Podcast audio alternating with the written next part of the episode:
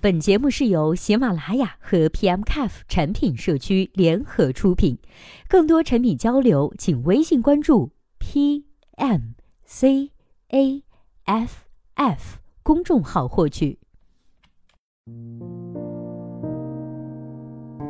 Hello，大家好，欢迎收听本期的节目。今天呢，要和大家来分享的文章题目叫做《产品经理在产品开发阶段如何优雅的提出需求呢》。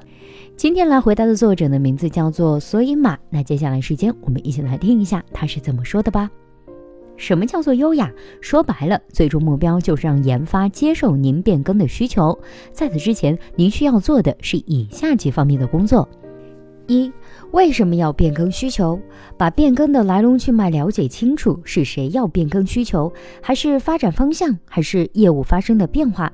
需要现在许多公司呢已经提倡敏捷性的开发，小步快跑的原则，但是在开发阶段变更的需求对研发来说还是不可接受的，所以一定要搞明白为什么要变更需求，有没有必要变更。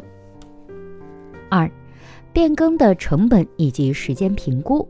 如果决定变更呢，那么产品需要把变更的需求理明白，是否影响现有的流程和功能模块，影响多少，对整体的架构有多大的影响，是不是必要的流程和功能模块，都影响了哪些功能和界面，以便告诉研发的小伙伴们一起评估变更的成本。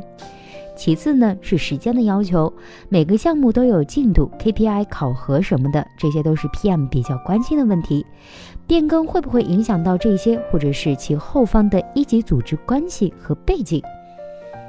三，变更后的排期，如果要变更，你还需要搞定运营、项目方，所以您需要一份详细的项目排期，以及涉及到变更的功能以及变更后的时间的变动。